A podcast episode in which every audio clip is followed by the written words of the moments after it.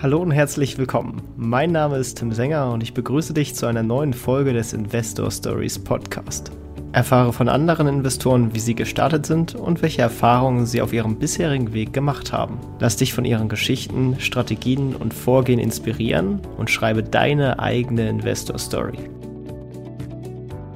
Hallo und herzlich willkommen zum Investor Stories Podcast. Und heute bin ich mit einem Langfristanleger äh, im Podcast, und zwar dem Janik Barth. Herzlich willkommen im Podcast. Ja, hallo, danke dir für die Einladung. Freue mich hier zu sein.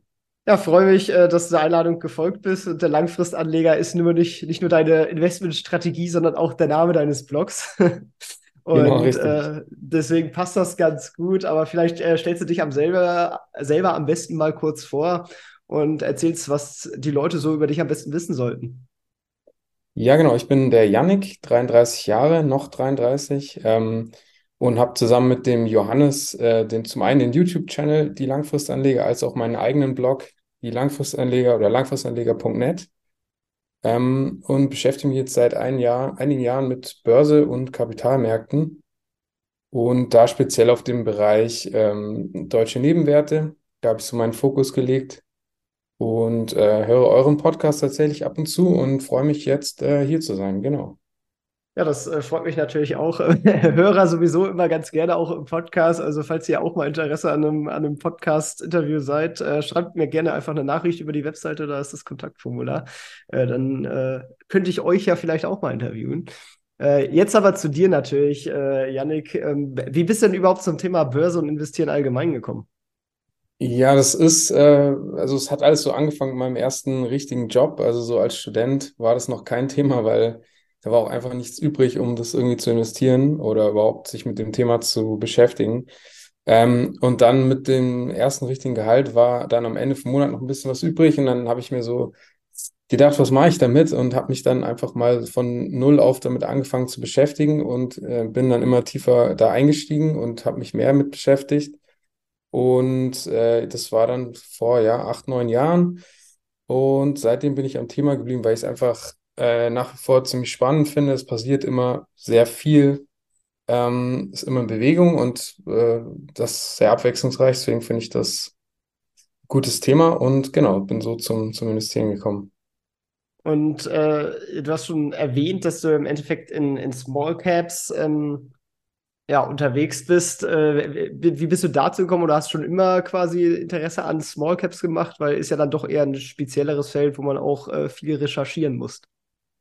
Ja, nee, also damit habe ich äh, nicht angefangen, sondern ich habe erstmal mit so ganz klassisch ähm, großen Werten angefangen oder meine erste Aktie war Nordex.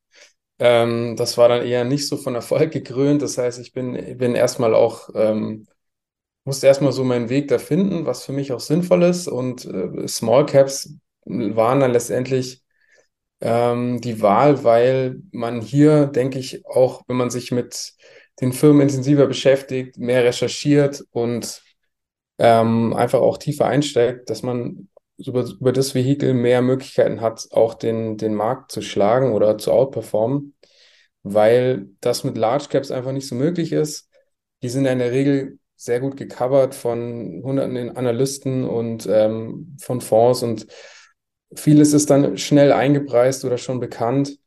Und bei Small Caps eben eher das Gegenteil der Fall, dass man halt auch mal die Chance hat, über gutes Research ähm, einen Wissensvorsprung zu haben und auch vor anderen Anlegern mh, mm, an Wert zu kommen. Und ähm, ja, so habe ich mich dann da in das Thema äh, reingefuchst und ähm, bis jetzt bin ich da meiner Strategie dann treu geblieben und habe es auch nicht bereut. Ja, das äh, ist, klingt auf jeden Fall schon mal spannend nach einer ganz guten Reise. Wie ist denn insgesamt, um erstmal ein Gefühl für, für dein Portfolio zu bekommen, wie bist du insgesamt so aufgestellt? Äh, ist Aktien schon dein Steckenwert? Wie viel Prozent hast du ungefähr in, in Einzelaktien und gegebenenfalls anderen Sachen? Genau, also ich habe äh, zu einem allergrößten Teil alles tatsächlich in Aktien, auch in Einzelaktien. Und äh, ja, vielleicht für die Hörer jetzt an der Stelle ist es auf jeden Fall jetzt nicht unbedingt was, wo ich sagen würde, das sollte jeder machen, sondern äh, das ist natürlich schon mit einem höheren Risiko behaftet. Gerade bei Small Caps und äh, Schwankungen sind da die Regel. Also da würde ich jetzt nicht sagen, macht das bitte auch so oder ich würde es auf jeden Fall nicht empfehlen, sondern das ist eher was für Leute, die sich vielleicht schon ein bisschen intensiver damit beschäftigt haben. Und ähm, da bin ich persönlich halt auch da, dadurch, dass ich noch relativ jung bin, gehe ich auch ein gewisses Risiko, also absichtlich. Also weil ich mir einfach sage, okay, ähm, ja, wann geht man klassisch in Rente? Irgendwie Mitte 60. Heißt, äh, bis dahin ist noch einiges an Zeit und äh, je länger man am Kapitalmarkt aktiv ist, desto besser sind auch die langfristigen Renditen. Und mit Anfang 30 bin ich persönlich der Meinung, kann man da noch ein bisschen, ein bisschen mehr riskieren. Ähm, genau, deswegen so mein Ansatz. Und äh, ja, so der Rest ist in, im ja, Girokonto oder mit minimalen Zinsen irgendwo geparkt. Das ist dann auch nicht mehr so viel. Der Großteil ist wirklich in Aktien. Ich habe noch ein eigenes Wikifolio. Da bin ich auch selber investiert. Ähm, und das ist so meine Vermögensallokation. Perfekt, ja, sehr cool. Ähm, dann äh, steigen wir doch am besten mal ein bisschen ins Detail ein. Äh, sind das alles, ähm, ist ja, bist du schon sehr auf den deutschen Markt da im Endeffekt äh, fokussiert und, und wie findest du und schaust du dir die Unternehmen dann an? Genau, also ich bin sehr, schon sehr fokussiert auf den deutschen Markt, das kann man so sagen. Ist jetzt nicht rein auf den deutschen Markt. Ich bin auch mal in europäischen Nebenwerten investiert oder auch mal amerikanische Nebenwerte, aber sagen wir mal 90 Prozent deutsche Werte tatsächlich. Ähm, der Hintergrund, das sind nur verschiedene Faktoren. Zum einen ist eigentlich der deutsche Markt jetzt nicht so teuer, auch im Vergleich zum amerikanischen, auch historisch nie so teuer gewesen. Und mh, hm, ich habe das Gefühl, dass ich dadurch, dass man dann doch näher dran ist, so eine gewisse, ein besseres Bild bekommt. Man kann auch gezielter vielleicht mal an der einen oder anderen Stelle fragen. Also ich gehe dann oft auch auf Investor Relations zu und stelle da mal Fragen, ruf mal an. Ähm, habe auch schon mit Vorständen da gesprochen und da äh, kann man ja manchmal schon ein bisschen mehr rauskitzeln, als wenn man jetzt irgendwie, sagen wir mal, in den USA investiert ist, hat da noch eine Zeitverschiebung äh, und kann dann manchmal auch nicht so schnell reagieren auf Zahlen, die veröffentlicht werden. Also es ist so ein bisschen so verschiedene Faktoren, warum ich dann doch jetzt bei deutschen Small Caps gelandet bin letztendlich. Das ist natürlich spannend, vor allem wenn du dann schon mit äh, CEOs gesprochen hast. Äh, wie äh, bist du auf die zugekommen? Hast du einfach die Investor Relations Abteilung angeschrieben oder wie, wie kam es zu dem Gespräch? Genau, also der Kontakt ist meistens so entstanden. Ähm, es ist auch so, es hört sich immer so, äh, ja, hat mit CEOs gesprochen und aber im Endeffekt ist es, und das unterschätzen vielleicht auch manche Privatanleger, wenn man da ähm, höflich und freundlich und gezielt nachfragt, dann geht es dann doch manchmal schneller, als, als man denkt. Und äh, gerade bei kleinen Nebenwerten, da sind auch manchmal gar nicht so viele Interessenten. Das ist auch ein Grund, warum ich es gerade interessant finde. Ähm, auch auf, ja, man kann sich auch für Analystencalls melden, sich da auch mit einwählen oder auf Hauptversammlungen gehen. Ähm, und oftmals stellt man dann fest, dass dann gar nicht so viele Leute sich dafür interessieren und Vorstände beantworten dann auch manchmal der eine lieber, der andere weniger lieb gern die Fragen. Und äh, da darf man sich eigentlich nicht scheuen, da mal direkt in Austausch zu gehen. Und ähm, eben auf unserem YouTube-Kanal haben wir auch schon äh, dann Interviews mit Vorständen geführt. Mm, und so kann man auch immer ein ganz gutes Bild vom Unternehmen irgendwie bekommen. Ja, und das braucht man natürlich auch, weil, sag ich mal, auch die Disclosures und wie du ja auch schon gesagt hast, wird von, von weniger Analysten äh, beachtet, sag ich mal, bei den kleinen Unternehmen ist das natürlich auch ein, äh, Nachteil wie Vorteil. Ähm, du, du scheinst ja dann trotzdem sehr gut zu picken, wenn man sich deine Outperformance gegenüber den Indizes anschaut. Ähm, hast du da vielleicht so ein paar, paar Beispiele und, und wie quasi du da zuerst darauf aufmerksam geworden bist, also richtig konkret und ähm, was dir dann an dem Unternehmen gefallen hat und ob der Case dann aufgegangen ist oder nicht? Genau, also generell ähm, ist das Ganze so ein, kann man sich so als so einen Prozess vorstellen. Das dauert dann auch gern mal ein, zwei Wochen oder auch mal länger, dass man ein Unternehmen beobachtet. Und ich fange prinzipiell immer mit, mit erstmal komplett mit dem Zahlenwerk an, schaue mir so, was ja, wie erstmal, wie es Unternehmen bewertet. Hm, da gibt es ganz verschiedene Möglichkeiten. Ähm, man kann auf den Enterprise Value im Vergleich zum EBITDA oder zum EBIT oder zum Umsatz erstmal schauen. Man kann natürlich aufs KGV schauen, man kann auf das KUV schauen, man kann ähm, auf den Cashflow abzielen. Also da gibt es verschiedene Möglichkeiten. Das ist auch für jedes Unternehmen irgendwie spezifisch. Also bei einem Immobilienwert schaue ich nochmal ganz anders als jetzt bei einem Pharmawert zum Beispiel. Und dann suche ich mir erstmal die Zahlen komplett, schaue mir auch eine Historie an, schaue mir die Prognosen an. Und dann muss ich klar irgendwelche Trigger erkennen oder zumindest irgendwelche Faktoren, wo ich eine klare Unterbewertung festmachen kann. Da gibt es auch verschiedene Möglichkeiten. Zum einen, dass man sagt, okay, historisch war das Unternehmen so und so bewertet. Jetzt sind wir 50 Prozent drunter, dabei steht das Unternehmen jetzt nicht schlechter da oder vielleicht sogar besser.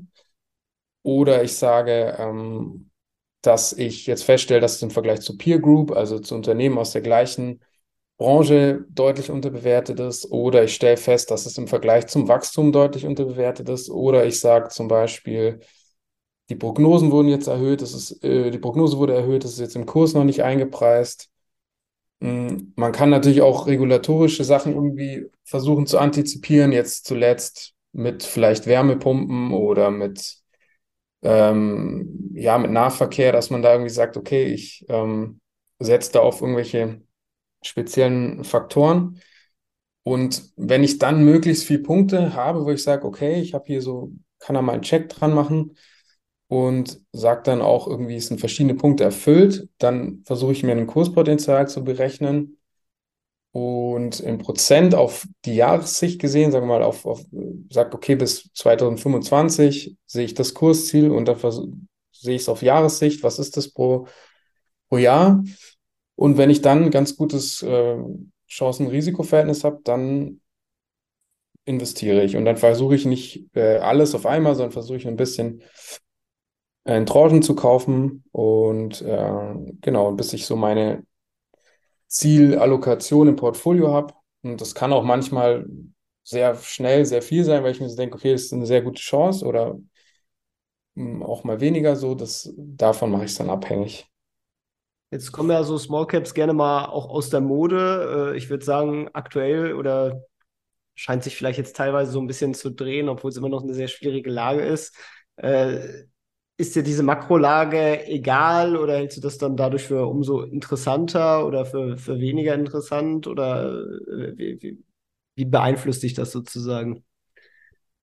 Ja, das ist tatsächlich eine gute Frage, weil ich äh, darüber auch öfter mal nachdenke und oder auch immer noch nicht so den ganz letzten Schluss dazu habe, weil Klar, man kann es ein bisschen sehen wie, wie Warren Buffett, der sagt einfach, konzentriere dich auf deine Unternehmen. Alles andere kannst du eh nicht äh, antizipieren, weißt du nicht und wirst du nicht in Erfahrung bringen können, weil das, da überschätzt man sich, wenn man sagt, man weiß, äh, wie jetzt die Märkte sich entwickeln oder man äh, weiß, wie sich die Zinsen entwickeln. Das ist einfach in der, man kann vielleicht Annahmen treffen, aber es ist nicht, nicht realistisch. Und ich meine, wenn jemand wie jetzt Warren Buffett oder Charlie Munger das sagen, mit, mit der Börsenerfahrung, dann denke ich so, ja, dann sollte man das vielleicht auch ein bisschen berücksichtigen.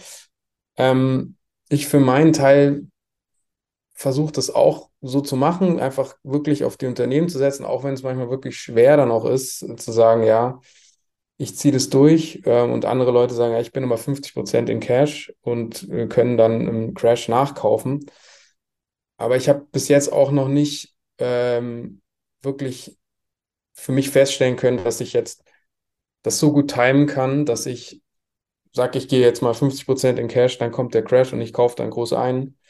Ähm, insofern gucke ich da natürlich drauf, aber so die ganz großen Auswirkungen auf meine Entscheidung hat es dann letztendlich nicht. An dieser Stelle möchten wir dir einen weiteren Werbepartner von uns vorstellen, und zwar OneCrowd. Stell dir vor, du könntest mit deinem Geld eine Gesellschaft mitgestalten, in der Entrepreneurship und Innovationsgeist auf breiter Basis gefördert und gelebt wird. Du könntest mit deinen Investments echt was bewegen, die Zukunft aktiv mitgestalten und obendrein noch attraktive Renditen erhalten.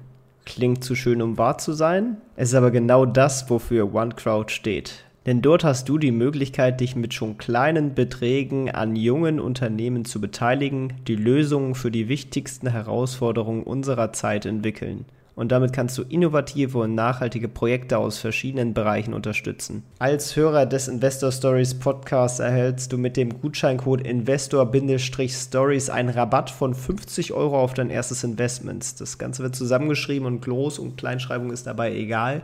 Den Code kannst du einfach im Investmentprozess im entsprechenden Feld eingeben. Schon ab 250 Euro kannst du online in dein bevorzugtes Projekt investieren und direkt loslegen.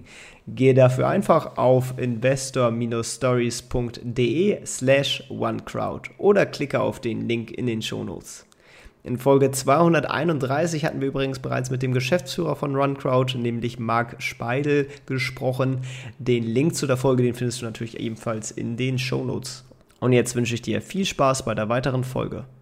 Äh, wie sieht es denn insgesamt von der langfristigen Perspektive aus? Ich meine, du hast es jetzt quasi schon im Namen. Was ist denn überhaupt dein langfristiges Ziel bei der ganzen Sache?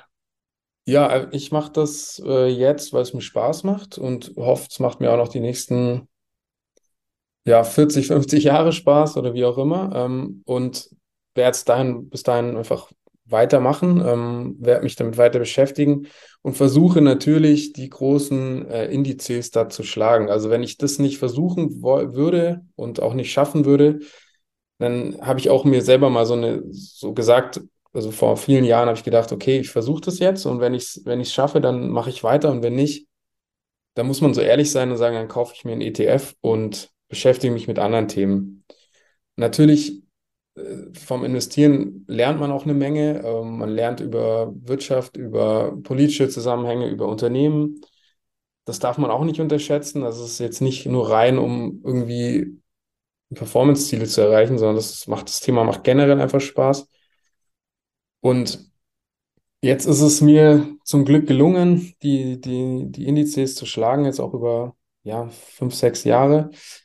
Ähm, wenn ich mir jetzt in mein Portfolio schaue, dann hatte ich da auch wirklich sehr gute Picks, habe viel richtig gemacht, viel aber auch, äh, wo ich daraus gelernt habe. Und ähm, weil du mich noch gefragt hattest nach den besten Picks, also gerade so 2021 und dann ab Mitte 2020 war wirklich, war wirklich außergewöhnlich. Also ich habe ein Depot neu eröffnet im Mitte 2020 und wenn ich da reinschaue, dann sind das äh, ja 160 Prozent seitdem, also irgendwie 40 Prozent pro Jahr.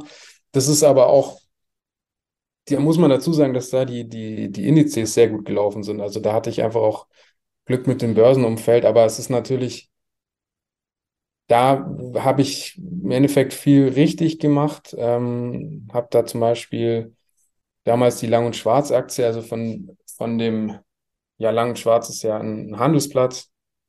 Und mh, hm, damals zu dieser, zu dieser Corona-Zeit, wo einfach auch viele Anleger neu auf den, auf den Markt gekommen sind, da konnte man gar nicht schauen, so schnell wie da die Gewinne hochgegangen sind. Das konnte man gar nicht erstmal wirklich äh, fassen.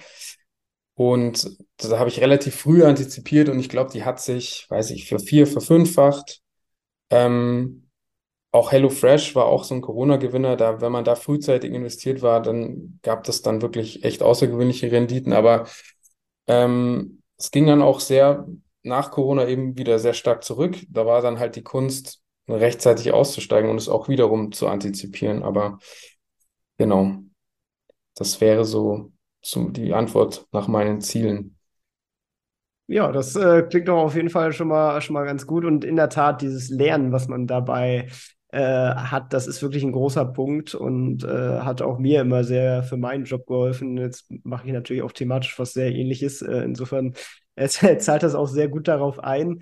Ähm, aber wie hast du dir überhaupt grundsätzlich, du gehst ja doch fundamental auch ein bisschen rein, äh, die, die Fähigkeiten angeeignet? Waren das irgendwelche Bücher oder ähm, wie, wie hast du quasi deine, deine Fähigkeiten in dem Bereich ausgebaut?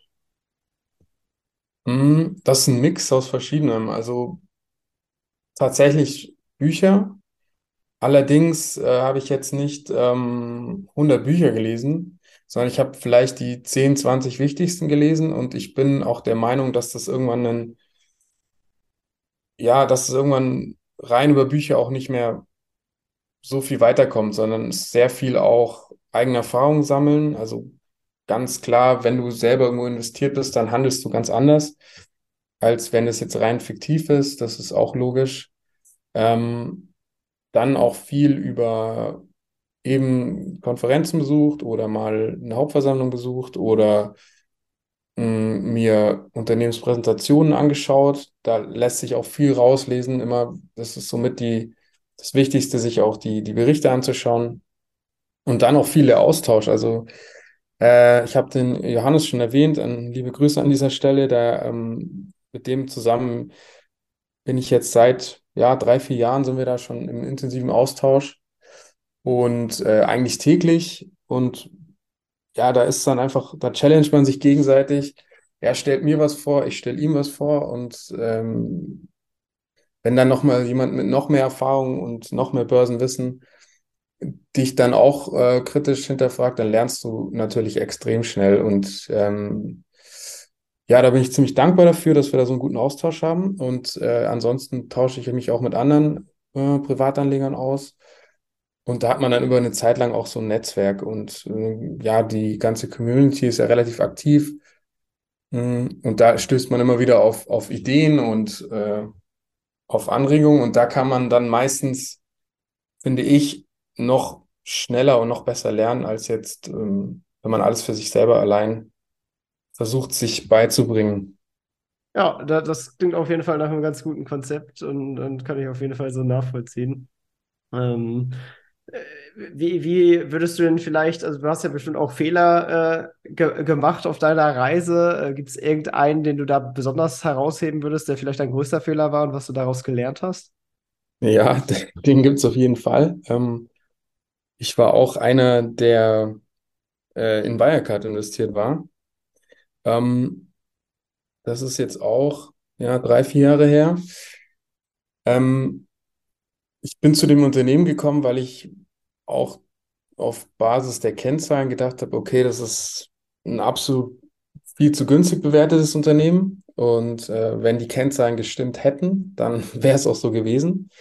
Dass dann letztendlich äh, so massiv in dem Umfang da betrogen wurde ähm, oder falsche Kennzahlen vorgegaukelt wurden, hatte ich jetzt, die Erfahrung hatte ich tatsächlich in, davor noch nicht gemacht. Hm, hätte ich mir auch nicht vorstellen können bei einem, bei einem DAX-Wert, aber muss ich auch selbstkritisch sein. Es gab genügend Leute, die das auch ähm, ja, über, über verschiedene Kanäle kundgetan haben. Da hätte man vielleicht auch dem mehr Aufmerksamkeit schenken müssen. Das habe ich zwar getan, aber ich war dann trotzdem der Überzeugung, dass da ein Investment Case vorliegt und ähm, bin dann äh, ja ziemlich abgestraft worden mit, mit der, mit der Investmententscheidung. Äh, hab zum Glück noch am Tag, als die Meldung kam, der, es fehlen ein paar Milliarden, ähm, habe ich zum Glück noch ein groß, also alles verkaufen können zu einem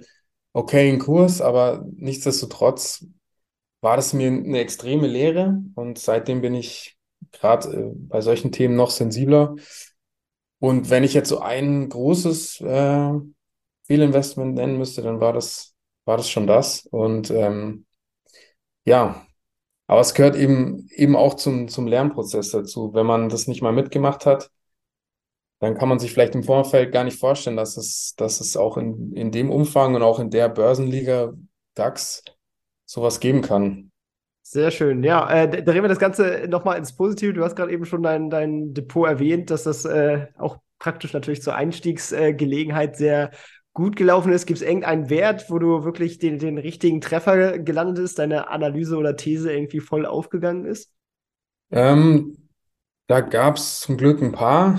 Ähm, zum einen, ja, gerade so in der Corona-Zeit, äh, wie ich schon gesagt habe, so Lang und Schwarz oder ähm, auch HelloFresh, da habe ich schon sehr große Gewinne mit, mitnehmen können. Aber nicht nur, da waren noch, noch einige mehr. Ähm, und aber das waren so, wo mir so aus dem Kopf einfällt, die sich dann wirklich ähm, vervielfacht haben in relativ kurzer Zeit, was ja auch jetzt nicht, nicht üblich ist, dass es auch immer so schnell geht. Hm, aber das mal so als, als zwei Beispiele. Dann äh, spielen wir doch am besten noch mal ein kleines Rollenspiel und schauen uns an, äh, wie du denn quasi noch mal von vorne anfangen würdest, wenn du jetzt im Körper einer anderen Person aufwachst und diejenige, derjenige, bei dir wahrscheinlich dann eher derjenige, äh, hat einen äh, Nettoverdienst von 2000 Euro und noch 10.000 Euro auf einem Tagesgeldkonto. Du hast kein Netzwerk oder sonstige Kontakte mehr allerdings noch dein heutiges Wissen, musst quasi nochmal von vorn anfangen, sagen wir so, du bist 25 Jahre alt. Äh, wie würdest du starten? Ähm, ich würde mir erstmal über meine Ziele im Klaren werden. Also was, was möchte ich erreichen, auch äh, in meinem Leben.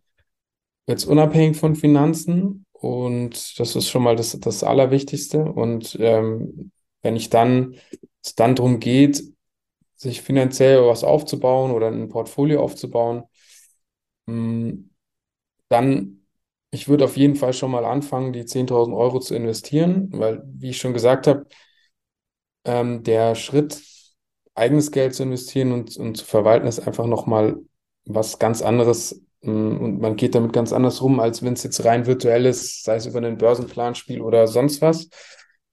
Ähm, das wäre schon mal das Erste. Und dann würde ich wenn ich eben mir das Ziel gesetzt habe, mein Portfolio da irgendwie möglichst schnell aufzubauen oder auch ja, finanziell unabhängiger zu werden, dann würde ich schauen, dass ich mich beruflich weiterentwickle und äh, möglichst viel dann zur Seite legen kann ähm, und auch eben auf Leute zugehen, mich austauschen und mir dann ein entsprechendes Netzwerk neu aufbauen und möglichst viel äh, lesen. Also was ich wirklich jedem empfehlen kann, ist äh, viel lesen. Also ich glaube, das macht bei mir einen Großteil vom Tag einfach aus, ähm, dass ich lese, egal ob es jetzt Bücher sind oder Unternehmensmeldungen oder sonst irgendwas. Also das ist wirklich das A und O. Ähm, und dann kommt eigentlich alles andere mit der Zeit von selbst. Ja, sehr cool. Ja, dann äh, natürlich nochmal die abschließende Frage. Äh, Wenn es ein Buch gibt, was du auf jeden Fall jedem ans Herz legen würdest, welches wäre das? Ja, es gibt ein Buch, ich glaube, das wurde auch schon öfter mal genannt, äh, weil es einfach auch, ja, es ist, ähm, ist so für mich das, das beste Buch. Also wenn ich selber eins schreiben müsste oder würde, dann würde ich es wahrscheinlich so ähnlich versuchen zu schreiben.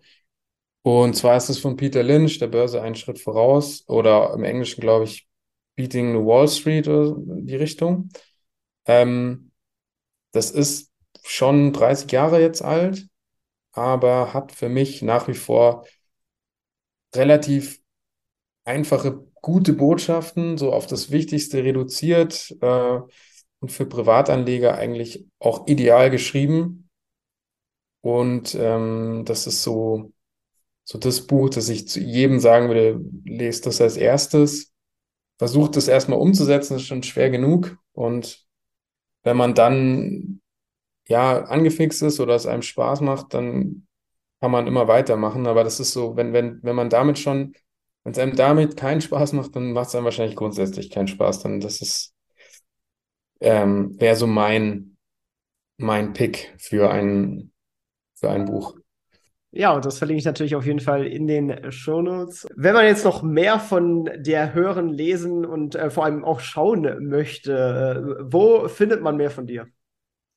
Genau, also ihr findet mich über LinkedIn und Xing unter Yannick Barth. Ähm, dann findet ihr mich über langfristanleger.net oder über Twitter, auch Yannick Barth. Und genau, ansonsten per Mail yannick-barth.yahoo.de. Das sind so die Kanäle, die ich äh, verfolge und da könnt ihr mir gerne schreiben. Und ja, damit sind wir tatsächlich auch schon am Ende angekommen und ich möchte dir äh, ganz herzlich danken für das tolle Interview und dass du uns einen Einblick in deine Strategie und deinen Werdegang als Investor gegeben hast. Äh, ja, vielen Dank. Sehr gerne. Ja, und dann äh, hoffe ich, dass wir uns mal irgendwann wieder hören und äh, wünsche dir erstmal einen schönen Tag und sag ciao, ciao. Danke ebenso. Bis dann. Das war's auch schon wieder mit dieser Podcast-Folge. Ich danke dir ganz herzlich fürs Zuhören. Wenn dir der Podcast gefallen hat, würde ich mich sehr freuen, wenn du ihn mit einer Bewertung auf iTunes unterstützt. Außerdem möchte ich dich gerne dazu einladen, der Investor Stories Community auf Facebook beizutreten.